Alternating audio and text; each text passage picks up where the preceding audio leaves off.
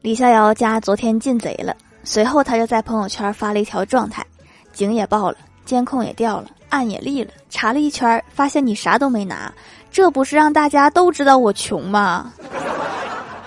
后来听说小偷被抓了，根据口供说当时是含着泪从他家出来的。